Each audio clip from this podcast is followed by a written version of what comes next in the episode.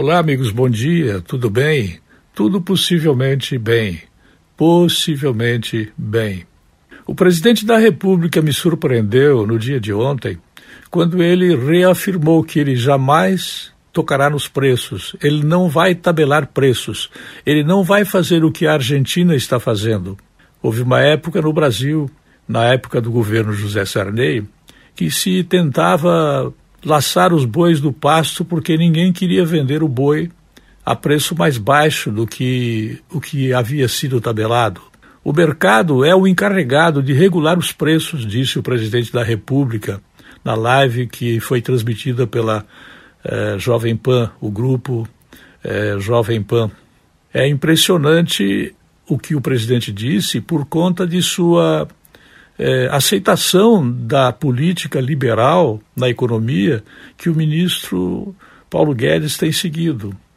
Em consequência disso, o dólar tem descido, vagarosamente, mas tem descido. A Bolsa tem apresentado resultados acima de 124 mil pontos.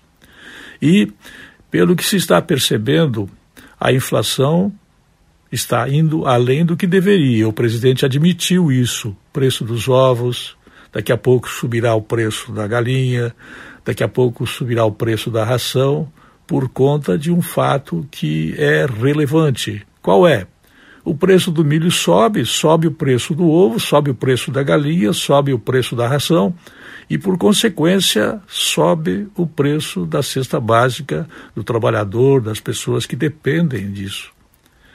Tabelar preços é enganar a sociedade, no passado já se tentou fazer isso e isso não dá certo, não dá certo, como não deu no Brasil e não dará certo na Argentina, onde toda a experiência social comunista está sendo feita com o objetivo de integrar esta frente eh, da nova ordem mundial, conforme vocês estão percebendo.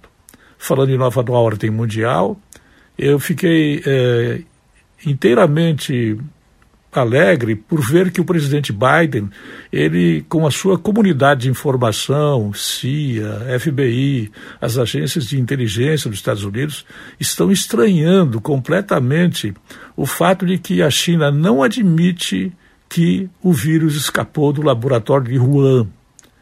Eu sempre afirmei aqui que a minha dúvida estava em perguntar se o vírus não era uma arma bacteriológica que estava sendo ensaiada em laboratório e escapou. E isso acabou gerando esse tal de vírus SARS-CoV-2, que mais tarde foi chamado de eh, Covid-19. Eu volto logo mais.